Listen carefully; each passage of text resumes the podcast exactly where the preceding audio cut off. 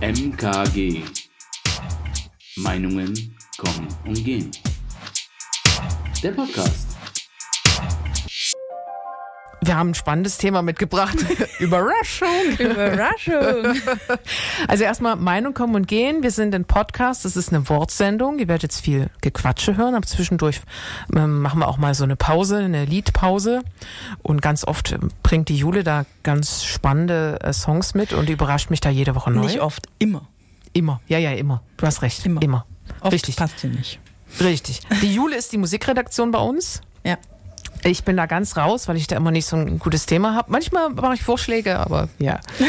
ähm, und wir haben uns ein spannendes, und wie ich gemerkt habe, äh, das merkt man ja immer, nachdem man das Thema festgesetzt hat und man sich dann richtig ein bisschen tiefer reinbegibt, merkt man ja dann, was da dahinter steckt. So, das ist wie so diese Titanic, dieser Eisblock, der da oben dran und da willst du dran vorbeischippern und merkst gar nicht, dass zwei Drittel von dem Thema oder noch viel mehr unter der Oberfläche sich verbirgt. Aber so ist es doch fast immer. So ist es doch. Naja, aber, aber in, dem, in dem Punkt war das wieder so ein klassisches Beispiel. Also wir machen es nicht we- weiter spannend. Wir wollen gerne über nachhaltiges Wohnen sprechen. Beziehungsweise, wie werden wir wohnen? Ja, genau. Es geht um, um ein bisschen so um eine ökologische Perspektive auf Wohnen. Also zwangsläufig müssen, muss man sich darüber Gedanken machen als Menschheit.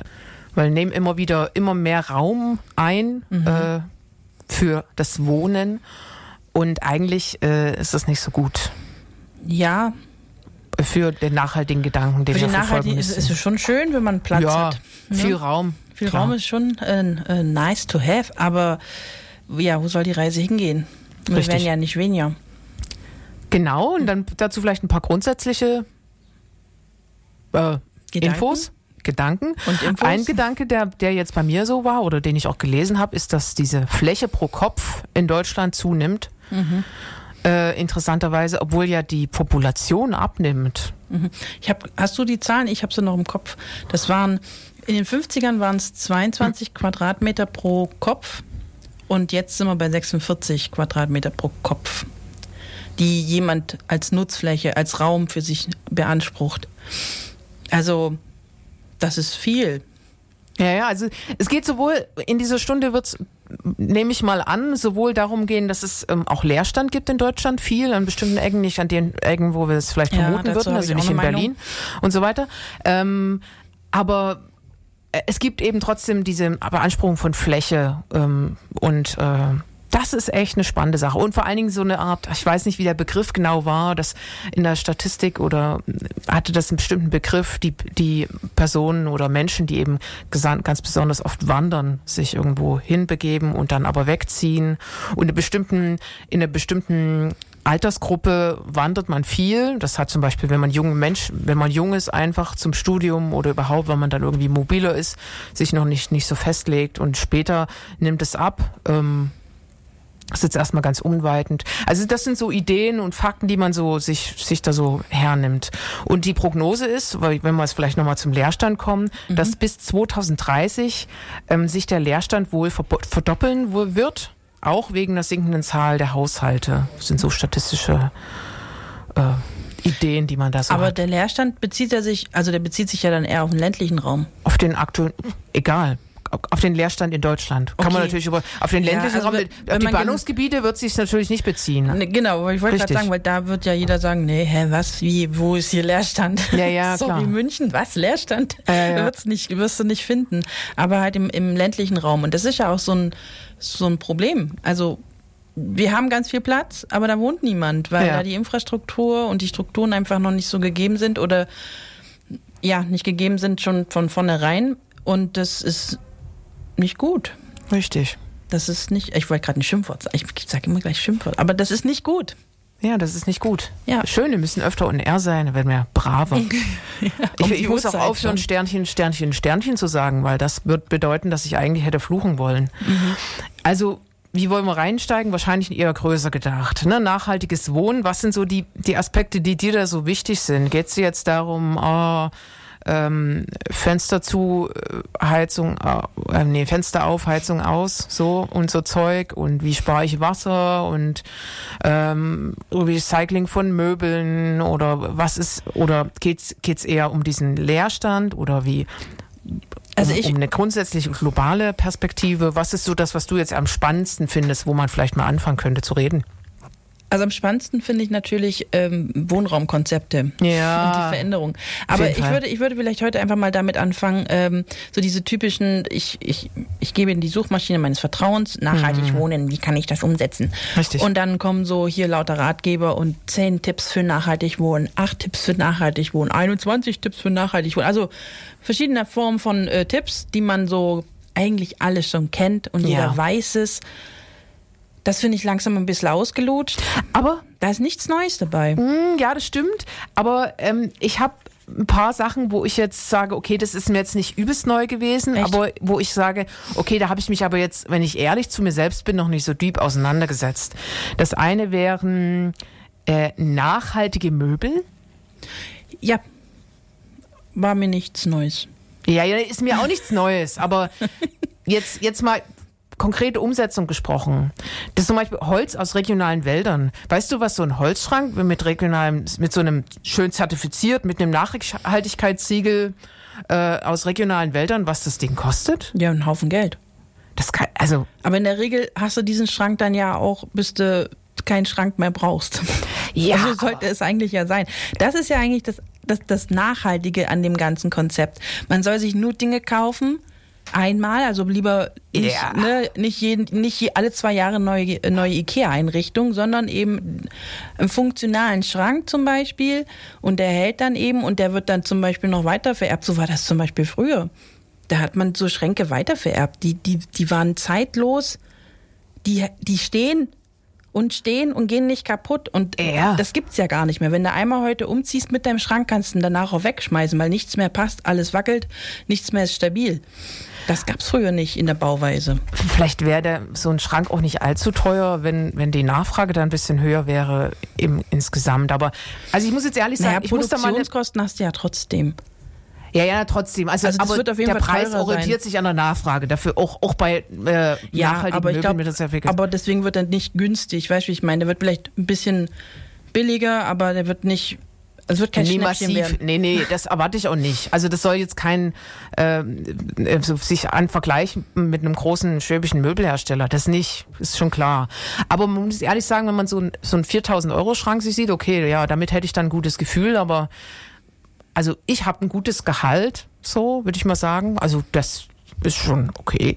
Kann ich mir brauche ich mich nicht beschweren, aber bis ich das angespart habe, da ist ab, das ist ja Wahnsinn. Das ist ja unfassbar. das Deswegen, geht ja nicht. deswegen ist Nachhaltigkeit ja im, beim Wohnen auch nicht immer so einfach umzusetzen. Ja, ja, das ist also- ja quasi das Wunschdenken, so, oh, ich möchte jetzt nachhaltig leben, hier und da, und dann informierst du dich und denkst Genau. dir so, oh Gott, das kostet ja richtig viel Geld.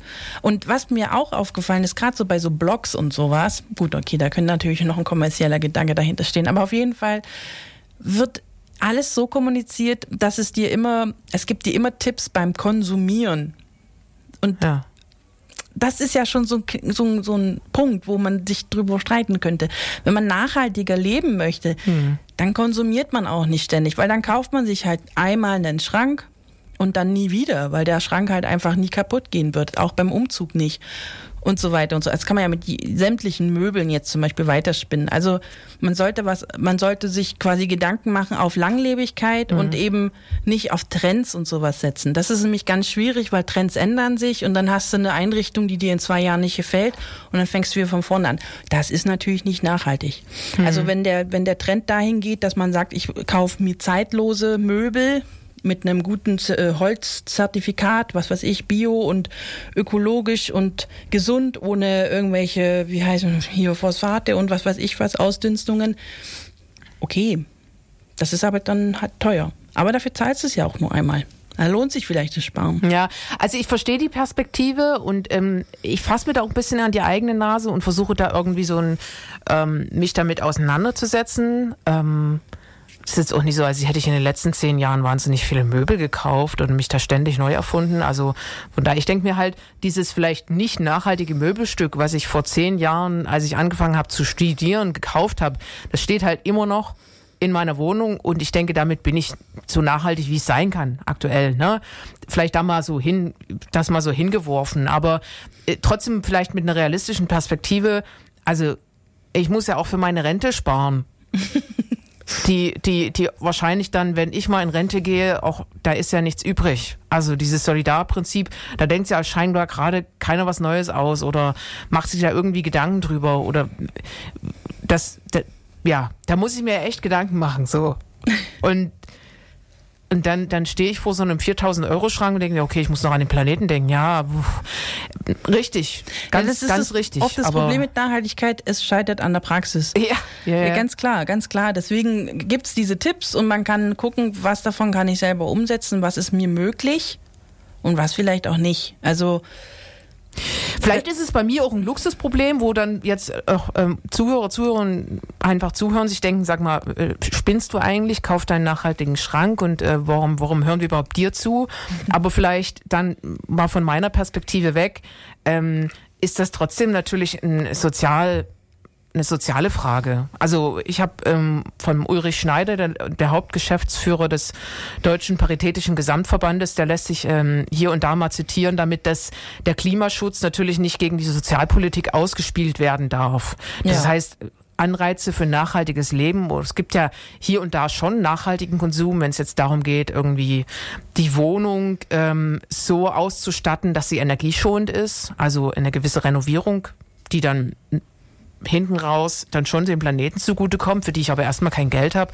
Solche Dinge oder Anreize zu schaffen ähm, für eine gewisse Investition in Nachhaltigkeit und die Investition kann ich gar nicht erst das ist ja ein Witz für jemanden, der sagt, na ja, dann spare dir halt ein bisschen was an, dann hast du auch Geld so ungefähr. Ja, hakt's ja, oder ja, was? in Sparen, Sparen, Sparen. Genau, so, also so diese, diese Gedanken, die sich dann jemand, der wirklich wenig Geld zur Verfügung, würde. genau, Ja. wirklich jemand, also wenn nichts übrig bleibt, kann ich auch nichts sparen, so, und, und leben muss ich auch noch, so, ne, also, es geht jetzt gar nicht um mich, sondern vielleicht auch wirklich mal die soziale Frage mit in den Raum geworfen. Das ist echt ziemlich spannend. Und was ich halt an, daran auch eine spannende Perspektive finde, die ist jetzt nicht so einfach, wie ich sie gerade schildere, aber die Perspektive ist schon mit vielleicht da, dass ähm, wenn ich jetzt zum Beispiel in einer Wohnung äh, wohne, in einem Altbau hier in Ulm, wo man sagt, okay, das ist renovierungsbedürftig, ähm, da, die Wände gehören einfach isoliert, da wird auch nicht so viel Wärme rausgeschleudert wird und der Vermieter hat aber keine Lust darin in, zu investieren oder der Vermieter ist vielleicht nicht schuld, weil es in einer Art Vermieterverbund gibt oder müssen vielleicht äh, 20 Mieter sich darüber einig sein, dass die Bude renoviert gehört, so wenn es so ein Hochhaus ist, angenommen. Ähm, dann dann ist es halt ein Problem so. Dann äh, zahle ich jetzt drauf. Ich, mich stürzt jetzt vielleicht nicht unmittelbar so. Also mich grämt jetzt nicht übelst, weil ich schon jetzt ungefähr so Geld verdiene, dass ich sage, okay, das sind halt hohe, höhere Heizkosten, aber ich zahle sie halt. Aber für einen Planeten wäre es halt schon besser, das Ding wird renoviert. So. Und ähm, wenn es renoviert wird, zahle ich mehr Miete. Ähm, vielleicht zahle ich nicht mehr Miete, wenn es renoviert wird, aber irgendjemand muss es renovieren. Und solange es nicht renoviert wird, zahle ich halt mehr Heizkosten. Wie gehobt, wie gesprungen, es, ist, es fällt negativ auf mich zurück, wenn ich wenig Geld hätte. Und ähm, da gibt es sicherlich noch ganz viele Perspektiven dazu das, ähm, und Gedanken. Also es müssen ja auch Anreize für den Vermieter da sein, die Bude überhaupt zu renovieren. Und die sind vielleicht nie da. Und keine Ahnung. Also da gibt es so ganz viele Fragestellungen und ich glaube, dass es echt ein übelst komplexes Thema ist. So. Je näher du dich da reinliest, desto mehr Perspektiven kommen und du denkst dir so, das ist ja ein Teufelskreis. Das, das ist ja das Problem. Also mit A, mit Wohnraum, mit bezahlbarem Wohnraum, weil alles, was natürlich äh, renoviert, saniert und erneuert ist, ist natürlich teurer. Ist halt die Frage, ob man sich dann überhaupt noch leisten kann. Oder äh, können sich quasi die Leute dann nur noch Wohnungen leisten, die unter Standard sind und dann eben natürlich nicht nachhaltig und ökologisch nicht okay. Ja, wo geht die Reise hin? Ne? Da haben viele andere Einflussfaktoren spielen da eine Rolle. Ja, also das ist echt eine spannende Frage so generell. Ähm, weil wir, wir wollen ja noch ins Große wahrscheinlich, so wie, wie es ist, ist, ja, bahnt sich so an, dass es wohl noch eine größere Diskussion wird. Aber was ich auch nie auf dem Schirm hatte, hatte aber seit neuestem ist das ja irgendwie so ein Ding, ökologische Reinigungsmittel. Ja, Also, Waschnüsse, ja, sowas. Ich habe auch nichts gegen Waschnüsse. Vielleicht probiert man es tatsächlich mal aus. Viele sagen, es müffelt. Vielleicht muss man sich da wirklich einfach ein bisschen zu belesen und dann funktioniert es bestimmt ganz gut. Ja. Aber ich meine, man kann ja auch irgendwie dazu recherchieren und irgendwas konsumieren dahingehend. Kann man ja schon machen, wenn man sagt, es gibt ja irgendwelche Tabletten, die wirfst du ins Wasser und dann hast du wenigstens Plastik gespart, äh, weil du halt nur die Tablette kaufst und keine riesen Pulle Mhm. ähm, und so Zeug. Ich glaube, da muss man echt mal so sich genauer belesen, was für eine Tablette das dann ist. Also es gibt, dann es gibt mittlerweile für alles, was im Alltag irgendwie ist, eine ökologische Variante. Eine bio- oder ökolo öko ja, ökologische Variante, die man nutzen kann. Was die dann jewe- jeweils kostet, ist eine andere Sache. Und wie wirksam manche Dinge sind, ist auch wieder eine andere Sache. Tatsächlich. Es ist ein Riesenmarkt, der sich mit Nachhaltigkeit beschäftigt und da auch gut verdient. Und das ist halt jetzt wieder die Frage. Hm. Klar, ich bin auch für weniger Plastik und Mikroplastik ist absolut äh, ein No-Go und man sollte schon gucken, was, was kaufe ich mir für Produkte. Aber ich weiß nicht, ähm, ob das alles sowas bringt, weil solange es halt diese anderen Produkte gibt, mit Mikroplastik, mit Plastik, mit hier und da, wird es auch gekauft, weil das immer noch die günstigere Variante ist. Da müssen wir halt hin. und die In- komfortable so. in meinen Augen. Also wenn wir, wenn wir wirklich nachhaltig wohnen und leben wollen, dann muss da einfach viel mehr passieren als nur, ich kann mir das teure Zeug kaufen und rette damit den Planeten, weil es kann sich ja nun mal nicht jeder leisten. Dann muss das, das, was den Planeten zerstört, muss teuer sein, Ja. damit sie, damit die, damit man es gar nicht kaufen Aber kann. ich frage mich halt gerade, ob das so ein Pseudo-Argument ist. Das ist, da spielt jetzt so ein bisschen Unwissen mit mir rein, äh, bei mir rein. Ich hoffe, ihr seht es mir nach. Es ist ein Riesenthema und man kann hier überall hin äh, übers Deep recherchieren. Ich habe mich da in einer anderen Richtung deeper auseinandergesetzt. Aber an sich habe ich gelesen, man kann scheinbar eigentlich so Reinigungsmittel, alles, was man im Alltag so braucht, ziemlich gut so selbst zusammenmischen. Und ich glaube, mit so ein bisschen Essigreiniger, Zitronensäure und ein paar Tenside aus dem Reformhaus kommst du ziemlich weit. Und ich glaube nicht, dass das übelst teuer ist, ehrlich gesagt, wenn- unterm Strich. Unterm Strich ist es aber auch die Zeit, die du aufwendest, um das herzustellen. Und, da musst- Know-how, um das zu recherchieren. Und da so, musst ne? du halt dann auch ähm, gucken, ob du die, ob wie, wie viel wert bist du dir mit deiner Zeit? Ja, ja, auf jeden Fall. Also äh, ja, ja. Ich Also- finde, ich finde das mal, wenn ich Urlaub habe oder so, als kleines Projekt mal zu gucken, geht das und funktioniert das? Ähm, und von mir aus gerne, aber ob sich dann in den Alltag umsetzen lässt, so für immer, dass ich mir immer den Stress mache und das Zeug anschaffe und dann hier äh, das zusammenmisch und guck, dass es nicht explodiert, das wahrscheinlich nicht tun wird. Aber das ist halt die Frage, wie konsequent wollen wir damit umgehen? Wie nachhaltig konsequent wollen wir in unserem Alltag sein? Oder ist es vielleicht besser, wenn man ähm, industriell schaut, dass Produkte grundsätzlich nachhaltig gestaltet werden und dadurch, dass es dann nur noch solche Produkte gibt, ist auch die Frage, was ist teuer, was ist billig nicht, weil dann gibt es einfach einen breiteren Markt und dann kann man sich wieder günstigere oder teurere Sachen. Also, dass teurer wird, ist klar. Aber anders geht's nun mal nicht. Bin Ja, ja. Das Ja. denkt, das glaube ich nicht in jedem Fall, weil, also ich weiß Doch. nicht, ich mache mal dieses Puddingpulver-Beispiel, einfach weil ich es gestern erst erzählt habe. Vielleicht habe ich es dir vielleicht auch schon mal erzählt. Nee. Wenn du so im, im Supermarkt so, ähm, so Pudding, so zum Anmischen von Pudding kaufst, Ja. um so ein, du willst so einen Schokopudding heute Abend machen und dann kaufst du so eine Tüte. Mhm. Und dann, wenn du zu, zu Hause dann mal so die Tüte rumdrehst, guckst, was da drin ist, da ist Stärkemehl und Kakaopulver drin. Mhm. Das war's. Und was hindert mich daran, ähm, die Stärkemehl, den ich sowieso im Schrank habe, häufig, ähm, da rauszunehmen und den einfach benutze, benutzen, um, den, um also und Kakao habe ich ja eigentlich da so. Genießer hat Kakao da. Und das ist manchmal so dann die Zauberei, wo man nie so drauf kommt. Man hat sich dann 30 Jahre lang Pudding so gemacht und dreht mal die Tüte mal um und liest das erste Mal nach, was drin ist. Stärke. Wow.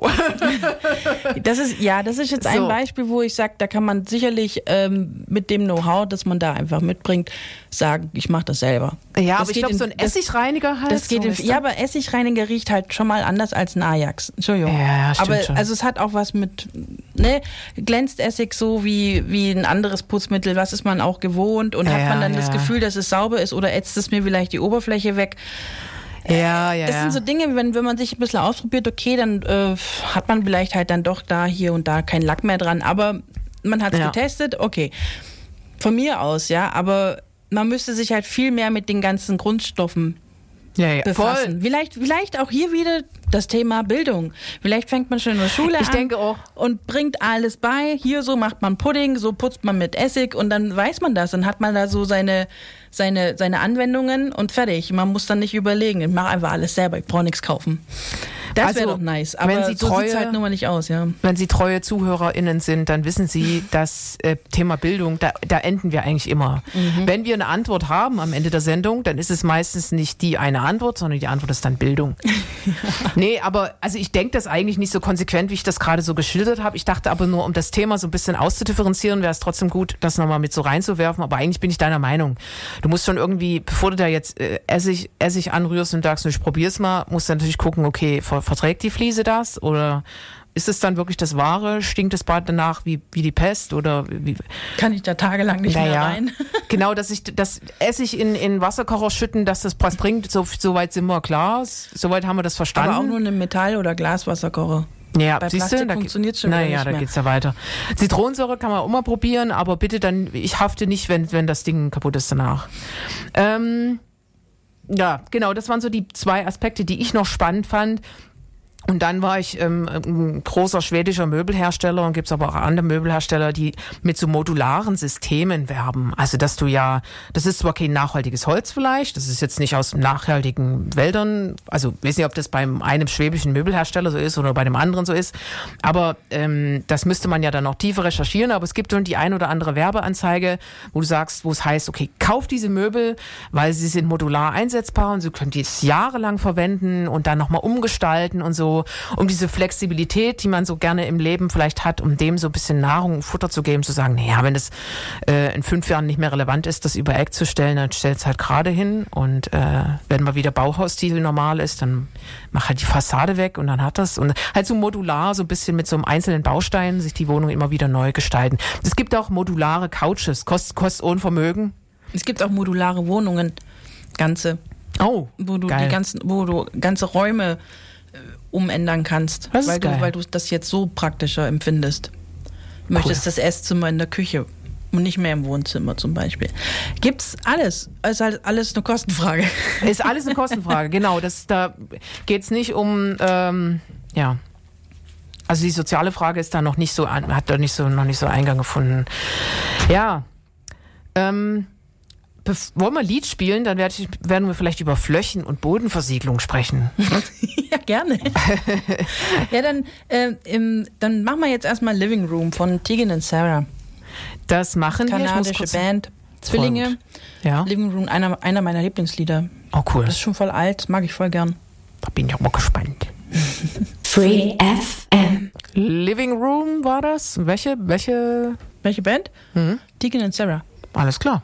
Also äh, Sch- Schwestern aus Kanada, Zwillinge, machen coole Mucke. Okay. Ende.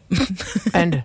ähm, ich würde gerne über Flächen- und Bodenversiegelung sprechen. Da habe ich noch nie so drüber nachgedacht, äh, bevor diese, vor dieser Woche. Und zwar ist es ja wohl so, dass es geht ja auch um eine Verschwendung von, von Wohnraum, also hat man ja schon mal angeteased. Und deswegen wäre es schon ein ganz großes Thema, dass man den Wohnraum, der da ist und die Immobilien, die da sind, dass man die nutzt und äh, nachhaltig und sorgsam damit umgeht. Deswegen geht es vielleicht darum, Anreize zu schaffen dafür, dass ähm, Altbau renoviert wird ähm, und man nicht auf der äh, schönen grünen Wiese neu baut, sondern dass man lieber erstmal das benutzt, was so da ist und das attraktiver macht, sowohl für Investitionen in Renovierung als auch äh, ja ähm, generell da, darin zu wohnen und vielleicht auch die Infrastruktur, die da so drumrum ist, Theater, Kinos, damit Leute da leben wollen. Ja, zum Beispiel in München macht man zum Beispiel Dachaufstockungen. Genau, das, Das- ist sowas, was man dann Das macht. ganz oft, ähm, so vier, vier äh, Stockhäuser kennt man ja.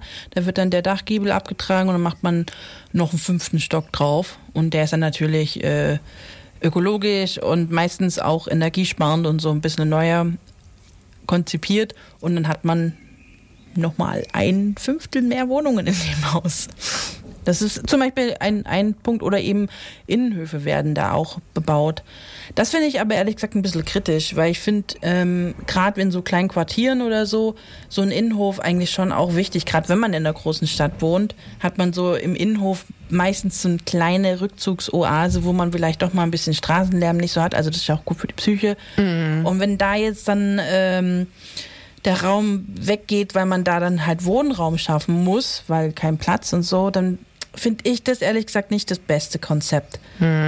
Ja, genau. Also es geht auch um sowas wie Nachverdichtung. Da ist es dann auch also immer ein ganz großes, ähm, ganz großes Thema, dass man darüber spricht, dass man nicht so viel Fläche verbraucht und deswegen ähm, Fläche, die vielleicht mal Parkplatz war oder ehemalige Industrieareale oder halt so andere Flächen, die vielleicht mal anders genutzt wurden, dass man da eben ähm, was hinbaut. Wenn Ja, es jetzt aber, aber- daran, ja, ja, ich we- weiß schon, ne? Also ich, auf der einen Seite verstehe ich ja, weil ich meine, man hat die Infrastruktur, zum Beispiel Straßen, Kanalisation und solche Geschichten dann schon vor Ort. Das ist natürlich günstiger für den Steuerzahler am Ende, wenn das alles schon dort ist. Das heißt, die, die Bebauung wird dann günstiger insgesamt.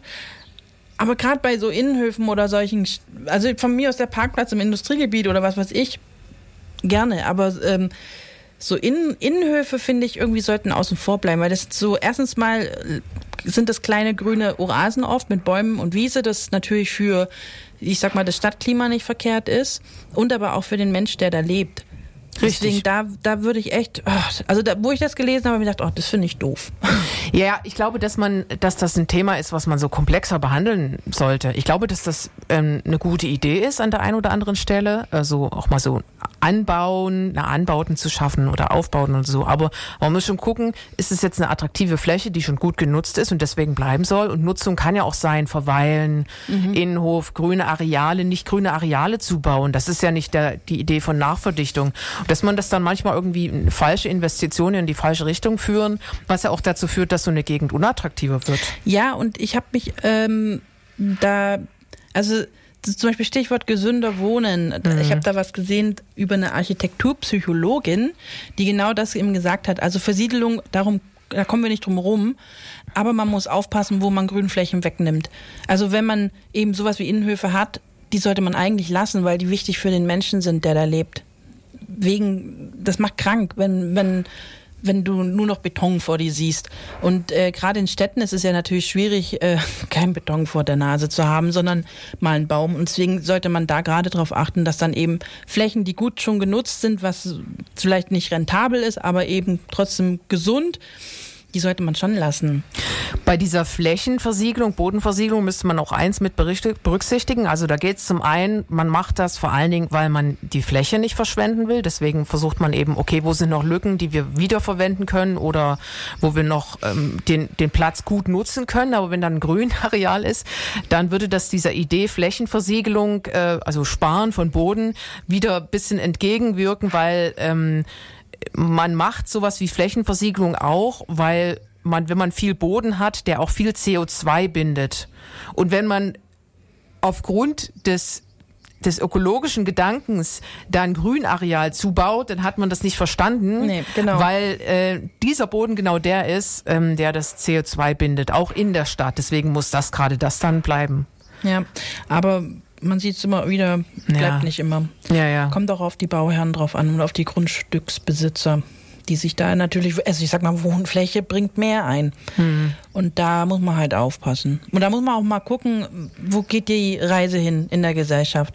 Geht es hier immer nur um Profit und um Kohle oder auch, auch um ein gutes Leben und ein Ja. gesundes Leben in der Stadt? Also, ja, aber das Muss man überlegen. Hand, ne? Man muss ja überlegen, wie viel regulatorische Schaltstellen du da irgendwie äh, drücken musst, auch der, von politischer Seite her. Da musst du schon ganz schön viel verstanden haben in der Immobilienbranche und äh, das ist ja ein Riesenthema. Also das so zu regulieren, dass man sagt, okay, das ist eine wertvolle Oase oder das ist ein wertvoller Platz, den dürfen wir nicht zubauen. Da macht's Sinn, hier macht's wieder keinen Sinn. Ne? Für welche Bevölkerungsgruppen sind welche Orte wirklich wertvoll? So. ja, aber Das ist ja bestimmt auch eine Perspektive. So. Ja, aber leider sieht man oft, dass, dass der Baum oder die Wiese dann weichen muss. Also wir haben hier aktuelles Beispiel in Ulm, da geht's nur um eine Straße. Wo ein ganzer halber Park weggeratzt wird wegen, wegen der Erweiterung von der Straße. Damit noch mehr Autos in die Stadt gleichzeitig können. Juhu! Oh Mann, welcher, welche Stelle betrifft das? Ähm, das ist da hinten beim Ehinger Tor. Ehinger Anlage. Ach, krass, da okay. soll die Straße wohl erweitert werden, weil da ist ja auch immer Stau und so. Ja, Stimmt ja schon, aber ja, Leute, das ist doch scheiße. es, ja. also ich Oh, jetzt habe ich geflucht, siehst du? Ich finde es irgendwie, ja, ich finde es schade. Also Ja. ist, ähm, man hat da auch Banner und sowas aufgehängt, ein bisschen demonstriert, aber ich glaube, es hat nichts gebracht. Ja, nee, das hilft nichts. Ähm, Wenn wir jetzt hier, ich will nur darauf hinweisen, wir haben Hm. jetzt hier Nebengeräusche im Studio, weil ich das Fenster aufgemacht habe, weil ähm, Radio Free FM ist warm. hier ist sehr warm. Ist warm. Und jetzt wird draußen gerade irgendwo, ich klingt nach irgendwelchen Stangen hin und her geschleppt und die fallen immer auf den Boden. Außerdem, die Taube auf dem Fensterbrett, die, die will die auch, auch? zuhören. Nein, die hört man nicht, aber also, ne, das- sind hier, das sind Ulmer Geräusche, die im genau. Hintergrund laufen. Infektionsschutz kann ja auch nicht schaden, wenn man das Fenster offen hat. Also es, wir haben ganz viele Gründe, warum die Fenster offen sind. Und die Atmosphäre sie hier begleitet. Ja, also Versiedelung, wichtiges Ding. Wir, wir kommen nicht drum herum. Das wird so sein, dass man ähm, da immer mehr bebaut und auf Lücke baut. Also nicht auf Lücke, sondern in Lücken. nicht auf Lücke, gerade nicht auf Lücke, sondern in Lücken. Aber m, Kritikpunkt ist halt wirklich existierende Grünflächen, die einen Mehrwert haben für Mensch und Gesellschaft für, und Umwelt, sollten vielleicht berücksichtigt werden und nicht bebaut werden. Ja. Also, das ist meine Meinung. Wir sind ja hier bei einem Meinungspodcast. Ja, ja, ich glaube, da geht's halt wirklich auch darum, man muss die Fläche dann da schon attraktiv äh, halten, weil sonst äh, hauen dir die Bewohner ab, für die du das da baust und die da wohnen. Und so kannst ja die, die Leute kannst du ja immer noch nicht äh, da festhalten, weil ihr bleibt ja wohnen, weil ähm, naja, letztendlich, Umwelt. wenn, wenn man eben an, an die Stadt gebunden ist, wegen seinem Arbeitsplatz oder so, dann und der Wohnraum da gerade noch zahlbar ist. Also es kommt immer drauf an, wo du, in welcher Stadt du lebst, ne? Aber wenn du in, ich sag mal, München ist einfach ein bestes Beispiel dafür. Wenn du in München eine Wohnung hast, die du halbwegs zahlen kannst, dann wird die halt bebaut und sonst was, aber du bleibst da. Du ziehst da nicht weg, wenn du nichts, äh, also warum? Du musst ja irgendwie wieder was finden, wo du wohnst. Und da wegen hier Leerstand und sowas.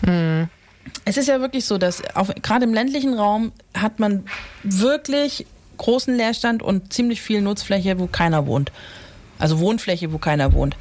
Und es liegt aber einfach oft daran, dass die Infrastrukturen so aufgebaut sind, dass du halt deine Firma, dein Unternehmen, was weiß ich, wo du arbeitest, in der Stadt angesiedelt hast und da die Infrastruktur in der Stadt natürlich super läuft, Märkte, Ärzte, was weiß ich, alles, was man so braucht.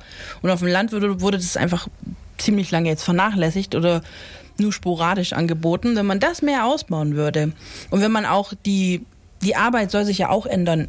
auf lange Sicht wird sich das auch ändern. Ne, wir sehen es jetzt in Corona-Zeiten, Homeoffice ist auf einmal äh, möglich. Ja, warum nicht auch generell? Also, weil wenn jetzt nämlich jemand Homeoffice grundsätzlich machen kann, dann kann er auch auf dem Land wohnen. Dann muss er halt vielleicht einmal die Woche in die Stadt fahren, in sein Unternehmen für, keine Ahnung, für irgendwas. Und die restliche Zeit kann er daheim arbeiten, zum Beispiel. Dann würden vielleicht auch mehr Menschen wieder aufs Land ziehen, weil sie trotzdem arbeiten können. Was ich aber auch gelesen habe, also was sich in Statistiken so zeigt, ähm, ist, dass ähm, vor allen Dingen das Bundesinstitut für Baustadt und Raumforschung ähm, die, hat, die haben auch die Landflucht und den Zuzug in Ballungsgebiete so ein bisschen untersucht und da ist eben rausgekommen, dass eben nicht nur immer die Arbeitsplätze nur ein Grund sind, ähm, dass Leute in Ballungsgebiete ziehen, sondern ja auch sowas wie Pendelung, Pendelverkehr und so ist ja immer noch äh, wirklich ziemlich üblich geworden. Und die Leute ziehen nicht nur, ähm, dass sie in die Stadt reinfahren, um zum Arbeitsplatz zu kommen, sondern es gibt schon durchaus auch einen großen beträchtlichen Anteil der Bevölkerung, die aus der Stadt rausfahren, um zum Arbeitsplatz zu kommen. Also in Berlin arbeiten und in Frankfurt an der Oder, ähm, nee, in Berlin wohnen und Frankfurt an der Oder, Oder arbeiten, ist jetzt auch kein ähm, kein seltenes Szenario. So Ja, gut, weil einem die Stadt natürlich auch attraktive Möglichkeiten zur Freizeitgestaltung bietet. Versteht man Ist klar. total. Wenn man das im, auf dem, im ländlichen Bereich irgendwie auch einfach ein bisschen mehr ausweiten würde und da eben auch alles ein bisschen attraktiver gestalten würde Genau. und nicht immer nur wie so ein Stiefkind behandeln würde, wäre es vielleicht auch attraktiver, dass der, der in Frankfurt oder dann zur Arbeit geht, vielleicht auch in Richtung Frankfurt oder zieht. Ne? Und nicht in, in Berlin wohnen muss. Nur um Halligalli zu haben. Also Was man da in die Suchmaschine des Vertrauens eingeben, eingeben darf oder kann, nur, sorry, die Unterbrechung, raumwirksame Investitionen ist da das Stichwort. Ja, genau. Ja. Einfach mal gucken, dass der, der, der ländliche Bereich äh, attraktiv erschlossen wird, einfach auch. So dass man da auch Bock hat hinzuziehen. Ja. Weil man da Arbeit findet, weil man vielleicht von zu Hause arbeiten kann, weil man da seinen Arzt, seine äh, Läden hat, seine, seine, sein Bahnsteig. Ne, wie viele Orte gibt es immer noch, die keinen Bahnhof haben? Wo, alle, Wahnsinn. wo zweimal am Tag ein Bus durchfährt. Entschuldigung. Ja. Also, dass, dass das unattraktiv ist, gerade für junge Leute, ist klar. Auf jeden Fall. Es ist einfach ein No-Go. Wenn da nicht ein, weißt du, ich kann, ich fahre da ist meinetwegen halt- noch 20 Minuten wie ein Ja, Fahrrad stimmt. dort. Es ist nicht rentabel, Aber- da irgendwie eine, eine Linie zu schaffen, die da äh, jede Stunde einmal durchfährt. Klar, aber was will man? Will man, dass man ähm, wieder Raum für zum Wohnen hat oder um was geht's? Ja, und ich meine, die Bahn gehört zum großen Teilen auch dem Land. Also ich glaube, die sollten sich halt öfter mal die Frage stellen, was vielleicht äh, nicht nur die rentable Frage stellen, sondern auch die andere Frage halt.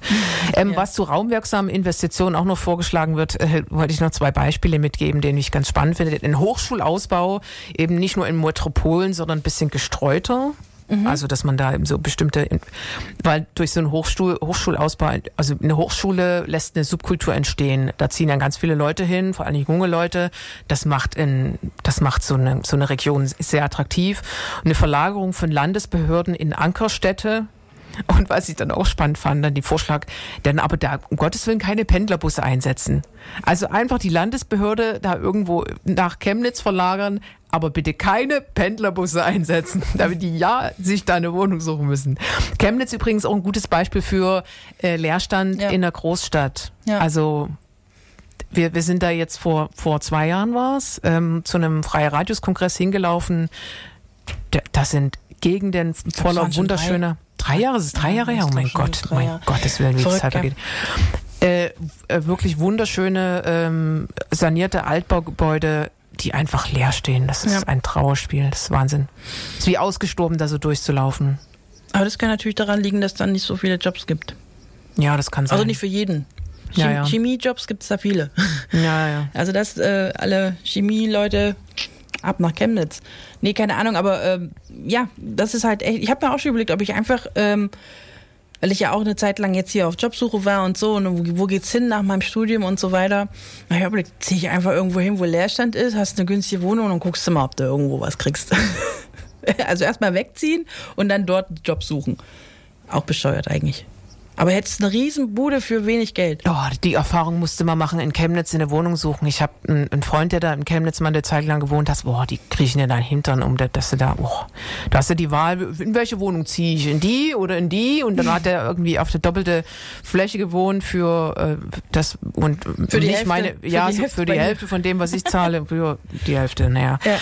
Ähm, also es ist Wahnsinn. Also es ist äh, voll krass. Aber was ja auch mh, spannend ist, was ich auch noch gelesen habe, ist so, so einem Leerstand entgegenzuwirken. Es gab einen Bericht, ähm, den ich gelesen habe, können wir ja verlinken in den Show Notes. Da ging es um sogenanntes Leerstands, Leerstandsmanagement, also um, um Leerstand ein bisschen zu verwalten, in der bayerischen Stadt Hof. Und die, die machen so richtig so Aufklärungsprojekte über zum Beispiel so Zuschüsse, die man haben kann als Hausbesitzer für Umbau und Sanierung. Ähm, die wollen halt, haben, schaffen bestimmte Anreize durch auch Beratung, um eben Sanierung gegenüber Neubau attraktiver zu machen. Dass eben da nicht Leute auf der grünen Wiese neu bauen, sondern eben ähm, vielleicht die Immobilien, die sie schon haben, ähm, attraktiver machen und vielleicht äh, in diese Immobilien mehr investieren und das sanieren und so weiter. Und ähm, was die auch machen, ist dann direkt äh, auf ähm, Hausbesitzer zugehen. Das heißt, sie ergreifen die Initiative und kontaktieren äh, Immobilienbesitzer, ähm, die leerstehende Immobilien haben. Und ähm, wenn die sich nicht zurückmelden, dann werden die durchaus dann auch mal ein bisschen, naja, also die sind dann einfach ein bisschen ergreifen dann mehr Initiative und sind ein bisschen leidenschaftlicher in, in ihrer Beratung, sagen wir es so. Aber das ist auch so ein Punkt. Ich, ich habe ich hab auch mal gesagt, also ich würde nie, also ich würde nie ein Haus neu bauen. Es gibt so viele Häuser, die schön sind, die vielleicht einfach ähm, quasi, wo man das Geld in die Hand, das gleiche Geld von mir aus in die Hand nimmt und dann kernsaniert oder wie man das alles nennt, renoviert und äh, vom Grund auf irgendwie wieder aufhübscht. Ich weiß auch nicht. Ich finde dieses ähm, ein Haus, das eigentlich in der Grundstruktur noch voll in Ordnung ist und eigentlich auch einen schönen Baustil hatte vielleicht, dann abzureißen oder eben nicht zu bewohnen und dafür dann halt irgendwie so ein Fertighaus hochzuziehen auf irgendeiner Wiese im irgendwo. Boah, das, das, ich weiß nicht. Nur damit ich mein Eigenheim habe. Nee, da würde ich, glaube ich, ich würde auch eher alte Häuser irgendwie wieder aufhübschen. Wenn ich schon Kohle in die Hand nehmen will für ein Eigenheim, dann würde ich sowas machen. Das ist, also das, das, das, das war bei mir mal so ein Gedanke, wenn, dann würde ich so machen. Ich glaube, die Beratung ist da aber trotzdem schon was, was auf jeden Fall notwendig ist, um so Alt, Altbau zu sanieren, weil oft hat, denkt sich doch zu den Investoren, naja, das ist vielleicht ein Fass ohne Boden, was ich da stehen habe. Es ist halt ein Altbau, Den habe ich jetzt schon ewig. Und äh, was wird das wohl kosten? Was ist das Gemäuer da? Wie, wie viele Experten muss ich denn kommen lassen, um, um rauszufinden, ob, ob, ob, ob ich den Keller eigentlich. Äh, noch, noch benutzen kann. ja, ja. Klar, also das hat natürlich auch seine Vor- und Nachteile, sicherlich. Ja. Aber Aber, ich fände das auf jeden. Fall spannender, einfach weil da ja auch schon, da ist ja viel mehr Geschichte schon so mit, ich stehe ja auf sowas. Wenn da einfach das Haus schon irgendwie 100 Jahre oder 200 Jahre alt ist und dann ziehst du da ein und nicht, nicht alles ist cool und perfekt, sondern ähm, das hat gelebt und dann ist da irgendwie eine Stelle und man muss das halt dann aber irgendwie wieder ausbessern, aber so, dass das immer noch das Haus bleibt. Ich weiß auch nicht. Ich, ich, ich für mich würde mir die Mühe dann machen.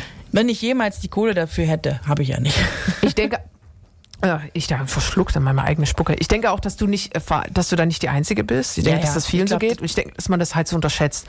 Das finde ich bei vielen auch Cafés und bestimmter Flächennutzung, die vielleicht kommerziell ist hier im, auch in Ulm, wo ich, wo ich mir denke, so, wenn du eine Grünpflanze im Fenster stehen würde, dann würde schon, würdest du bestimmt zwei Brötchen mehr verkaufen, so. Und ich denke, sowas ist auch bei so Immobilieninvestitionen und so und Sanierung und so. Ich glaube, dass man das dann so unterschätzt, diesen Charme, den sowas hat. Ja. Und dass das echt Leute anzieht, so. Ja. Hab da ein ziemlich berühmtes ähm, Beispiel. Ähm, da wurde eine ganze, ja, eine ganze Siedlung ähm, in, in Halle, Neustadt, äh, frei im Felde. Äh, invest, äh, gab es ganz viele Investitionen von dem Projekt Freiraumgalerie. Das, müsst ihr, das müssen Sie mal in die Suchmaschine Ihres Vertrauens eingeben. Ganz spannend. Die haben das bis zur Gentrifizierung hoch äh, verkünstelt. Nee, also die haben da ganz viel so Artgalerie, also so Sprayer, Wandmalerei und so sehr suburbane Kultur da erschaffen, indem sie eben dann die ganzen Wände da angemalt haben. Das ist wirklich Kunst, wenn man da durchgeht, durch die Plattenbau. Und das war wirklich Leerstand ohne Ende. Diese Siedlung stand eigentlich vor dem Haus. Und die, diese Menschen haben diese Siedlung äh, so sehr aufgewertet, dass es wirklich teilweise die Mieten jetzt da unheimlich teuer sind. Das ist, ist natürlich ein negativer Beigeschmack in dem, in dem Sinne, aber ähm, es ist möglich, durch bestimmte Investitionen, die man, an die man gar nicht denkt, ähm, so ein ähm, so ein Gebiet wieder attraktiv zu machen. Also das ist möglich, da gibt es Beispiele und ähm, die machen jetzt in Halle Neustadt weiter mit den Projekten. Ähm, Halle Neustadt ist ein anderes Gebiet, was auch ja wenig attraktiv ist dort. Ähm, was sich jetzt ändern soll durch solche Projekte. Mal gucken, ob sie es schaffen. Ich finde, sie haben vielleicht das Projekt ein bisschen glatt gebügelt, dass zu wenig suburban in Halle Neustadt weitergemacht wurden, meiner Meinung nach. Aber das ist ein ziemlich spannendes Projekt, auch wenn sie überhaupt nichts mit Halle an der Saale zu tun haben. Äh, googeln Sie das mal, das ist wunderschön, da durchzulaufen. ähm, Ich bin dafür, dass wir nochmal Mucke spielen. machen wir. Wir haben schon wieder so viel gequatscht. Gut. Und weil das ähm, Haus jetzt so schön ist, dann nehmen wir doch von Madness Our House. Free FM. Bei sowas, bei dem Lied, Klassiker. Wenn, bei dem Klassiker fällt mir mal ein anderes Song ein von Gabby Young and Other Animals. Geben Sie das mal in die Suchmaschine Ihres Vertrauens ein. Gabby Young. Äh, und die hat ein Lied geschrieben, Whose House. Ähm, auch sehr spannend. Auch sehr spannend. Ja, jetzt haben wir ganz viel äh, dir zugehört. Vorhin. Richtig. Deswegen hab, und- hast du jetzt, oh, scheiße, zehn Minuten. Du hast jetzt zehn ja, Minuten. genau. Nur für dich. gesagt, ich bin still. Ich darf jetzt die nächsten zehn Minuten bequatschen. Ich sag dann nur noch Tschüss. Wir werden sehen. Aber was mir eingefallen ist, wir haben ja ähm, eingangs darüber gesprochen, wie unsere Sendung heißt. Und ich möchte darauf kurz mal eingehen. Wir haben nämlich einen kleinen Disput gehabt darüber, wie die Sendung heißen soll. Und die Kritik war nämlich, also ich, ich habe mich durchgesetzt am Ende, weil sie heißt jetzt, wie werden wir wohnen? Aber eigentlich wollte die Ellie zum Beispiel, dass es heißt, nachhaltig leben oder wie heißt äh, wie wie nachhaltig wohnen oder so irgendwie auf jeden Fall dieses Wort nachhaltig sollte mit rein Ja, oder ökologisch oder grün oder. und ich muss auch wirklich sagen, Nachhaltigkeit, dieses Wort wurde einfach missbräuchlich benutzt die letzten Jahre, so wie Digitalisierung. Ich kann es nicht mehr hören, es ist so unsexy. Ich finde, wenn man von Zukunft spricht, sollte Nachhaltigkeit automatisch impliziert sein. Also ich finde, da, also ich muss dieses Wort Nachhaltigkeit, was wirklich auch nicht schön klingt, ähm, nicht irgendwie immer aussprechen, um, um zu vermitteln, um was es in der Zukunft gehen wird. Nämlich nur noch darum in der Regel, weil ansonsten haben wir bald keinen Planeten mehr. Na, den Planeten schon noch, aber keine, keine Möglichkeit drauf zu leben, sagen wir es mal so. Und natürlich, wenn man dann aber eben schaut, wie wollen wir in der Zukunft wohnen, dann kommt im, im Internet natürlich einiges zusammen. Und da wollte ich jetzt noch mal ein bisschen ein paar Sachen ansprechen. Zum Beispiel das gute alte Tiny House. Oh ja. Kreative Wohnkonzepte. Ja. Stehe ich ja voll drauf. Wo geht's hin? Wie geht die? Also mein, mein, Idealtraum ist ja immer, ich habe so ein Van oder so ein Bus, wo ich drin wohne, wo ich rumfahre und wo ich einfach, ne, ist ja auch wie ein Tiny House. Aber das gibt's ja auch in echt, ein richtiges Tiny House, wo man drin kocht, schläft, ähm, lebt. Das kann man auch auf Räder tun und dann durch die Lande fahren. Und man hat dieses kleine Haus, diese kleine Wohnung, aber der Wohnraum ist meistens gerade mal so 10 Quadratmeter. Oder sogar nur 8. Könntest du das? Nein. Ähm, ich halte den Hype auch für, aber gut, dass ich den, ich werde, ich, ich reagiere noch auf Gegenfragen. Ja. Also nur wenn du mich fragst, darf ich Ja. das sagen. Ähm, ich halte, ich glaube, das muss man ziemlich durchdenken so. Ich glaube, da muss man an Dämmmaterial denken, an nachhaltiges Denkmaterial und am Ende der Fahnenstange, wenn man wirklich alles gut durchdacht hat, dann ist so ein Tiny House vielleicht tatsächlich eine gute Idee. Ähm, allerdings, ähm, die bessere Idee ist es natürlich immer noch nach Chemnitz zu ziehen. ja, ökologisch gesehen wahrscheinlich, weil da muss man nichts Neues bauen. ja, aber so konsequent kann man ja nicht denken. Naja, vor allem, wenn man eben mobil bleiben möchte. In, in, in unserer Gesellschaft, in der alle Individualisten sind und ähm, vor allem flexibel bleiben wollen, weil sie was weiß ich was, äh, Blogger sind, Influencer, whatever, die müssen ja nirgendwo fest wohnen. Also, ne? Eigentlich werden wir vielleicht Nomaden in Zukunft, weil wir einfach auch gar nicht mehr irgendwo sein müssen für immer, sondern ständig unterwegs sein können, weil wir, wie gesagt, von unterwegs aus arbeiten können. Ah, das ist ja mein Traum. Ist ja wirklich mein Traum einfach. Ich habe so einen Bus, ich fahre da rum, immer an der Küste entlang, bis keine Küste mehr gibt und arbeite dann da halt im Bus. Das wäre super. Ohne Scheiß.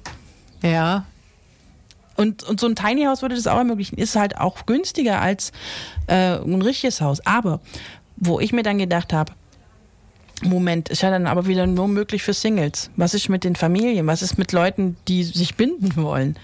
Kann ja nicht je, Nö, es gibt auch Beispiele von so kleinen Familien. Du darfst halt jetzt nicht mehr Ja. als ein Kind bekommen. aber in eine 10 Quadratmeter Haus, Klar. das musst du dir schon echt gut überlegen. Naja, also ich, wie gesagt, ich bin dagegen, aber, aber, aber es gibt Leute, die machen's. Ja, okay, stimmt. es gibt immer Leute, die es machen. Ja, ja. Also auf jeden Fall, ich finde Also bin ich dagegen, Also aber- der Architekt heißt, warte, ich habe das auch mal angeschaut. Der Architekt heißt Van Bole Menzel, ein Berliner Architekt, der das damals irgendwie erfunden und gebaut hat. Und eigentlich finde ich es auch eine gute Sache, weil es weniger ist manchmal mehr und ähm, die Mobilität finde ich da einen ganz guten Faktor. Und es ist auf jeden Fall nachhaltiger, als wenn man sich jetzt eben ein Haus bauen würde. Ganz klar, wenn man, wenn man mal so denkt. Ich weiß nicht, ob man das jetzt direkt vergleichen kann, aber es ist, äh, ich finde es ganz spannend, Tiny Häuser. Und mal gucken, wie viele wir in Zukunft irgendwo rumstehen sehen werden.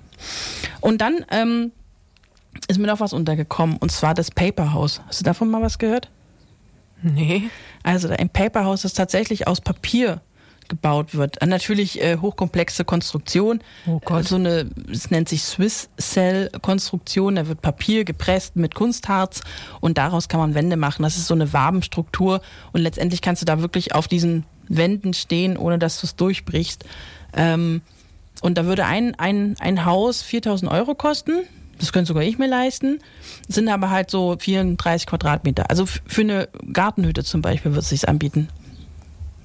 Das. Oder in, in, in dritte Weltländern, in ärmeren Ländern, ähm, wo man Baustoffmangel hat oder eben auch nicht das Geld dafür hat, könnte man vielleicht damit äh, schneller und einfacher ähm, ja, Häuser bauen. Fände ich, finde ich spannend. Und es ist Papier. Also ich meine, Papier ist auf jeden Fall nachhaltiger als Beton. Ja, man kann ja, und genau, man kann ja recyceltes Papier nehmen auch Zum Beispiel, vielleicht. ja. Und dieses Kunstharz, wie nachhaltig wäre Ja, das? gut, das ja. ist die einzige Komponente, wo ich sage, hm, vielleicht kann man da auch noch ein anderes Harz. ja, aber spannend. Also das fand ich auf jeden Fall auch spannend, weil ähm, es ist möglich. Also es gibt so viele kreative Ideen, wie man in Zukunft leben könnte, auch mit, ich sag mal, innovativen Konzepten, die eben zukunftsträchtiger sind als jetzt vielleicht einfach nur eine Kernsanierung der Altbauwohnung. Sagen wir mal so. Ich glaube, Und die Frage ist halt echt, wo geht's hin? Weil der Platz, der Platz wird das Problem. ich glaube, du kommst nicht drum rum, äh, sowas in der Popkultur zu hypen, so, ne? Ich glaube, sowas wie, wie, wie eine bestimmte Nachhaltigkeit oder ein, ein, eine, ein nachhaltiges, gutes Leben oder eine gesunde Ernährung, die gut für den Planeten ist und alles. Das musst du alles irgendwie ein bisschen für die Popkultur aufbereiten und aufladen und dann in, im schönen Häppchen mit viel Schlagsahne, von mir aus vegane, ähm, Ja, drauf genau. ähm, da in die Popkultur reinwerfen, sonst, sonst wird es nichts. Also du musst, das muss alles irgendwie bestimmte Anreize müssen da geschaffen werden von politischer Seite, dass das einfach eine coole Nummer ist, wo die coolsten Socken auf Erden die sind, die in Papierhäusern wohnen, dann wird es funktionieren, sonst nicht. Ne- Neuer Trend zum Beispiel auch, ähm, nachhaltige Zimmerpflanzen. Finde ich auch ganz, ich, also ich möchte ja diesen, diesen Geburtstag ähm, nur Zimmerpflanzen geschenkt bekommen. Wir haben nämlich keine einzige Pflanze zu Gibt es Hause. nicht nachhaltige Zimmerpflanzen? Ja, wenn du die zum Beispiel einfach im Gartencenter kaufst, sind die oft halt aus anderen Ländern und so. mit Pestiziden und so weiter. Und ähm, das Second-Hand-Pflanzen sind das eigentlich. Nachhaltige Zimmerpflanzen sind Second-Hand-Pflanzen, nämlich Ableger, die der Nachbar zum Beispiel macht. Und Ah, dann nimmst du den Ableger und schenkst ihm wieder den Ableger von deiner Pflanze und so weiter. Da gibt's ganze Tauschbörsen. Äh, nebenan.de oder tauschgarten.de kann man mal gucken. Mhm. Das sind zwei, wo sowas äh, tatsächlich hin und her getauscht wird. Finde ich super spannend, habe ich auch noch nicht gewusst. Ich habe mich jetzt auch nur damit beschäftigt, weil ich dieses Jahr mich dazu entschieden habe, Pflanzenmama zu werden. Cool. Ja. Ich werde dir einen Ableger schenken. Und ich habe noch einen Buchtipp. oh Gott, es ist, ich hoffe, da, ich weiß nicht, ob da vor der Tür jemand steht. Ich, Wenn ja, ich dann bitte Buchtipp klopfen. Noch. Und zwar von Klaus Englert, Wie wir wohnen werden. Mhm. Die Entwicklung der Wohnung und die Architektur von morgen. Okay. Ganz spannend. Ich habe mir die, konnte mir leider bis jetzt bloß die Gliederung durchlesen. Aber sehr spannende Aspekte sind drin. Kann man Okay. sich vielleicht echt anschauen. Okay, man hat gemerkt, ich habe ja echt viel Redezeit geklaut. Ähm, wir haben uns gefreut, dass ihr zugehört habt. Und ähm, Ich habe dir auch gern zugehört. ja, danke. Oh Gott, oh, bin ich erleichtert. Ähm, genau, und ähm, wir, ja genau, einfach folgt uns auf allen möglichen äh, Plattformen äh, dieser Erde. Äh, MKG. MKG, Meinung kommen und gehen. Wir freuen uns aufs nächste Mal. Bis in zwei Wochen. Bis dann. Tschüss.